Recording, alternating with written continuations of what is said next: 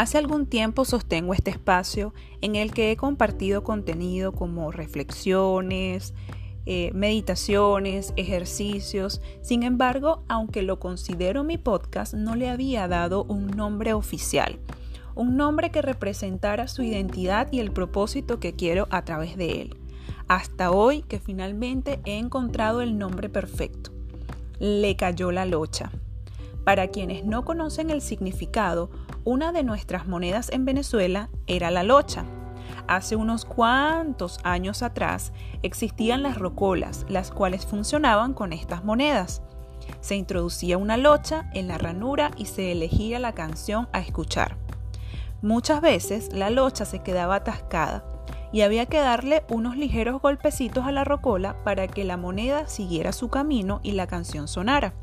De allí la expresión le cayó la locha. En nuestro argot popular decimos me cayó la locha cuando no solo nos damos cuenta de algo, sino que además lo hacemos con cierto retardo.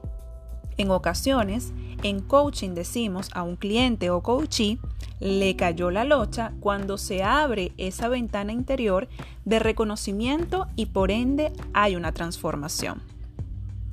Todos en algún momento hemos pasado por sentirnos que algo nos falta, que estamos en una lucha constante con el diálogo negativo, la frustración de no conseguir resultados deseados.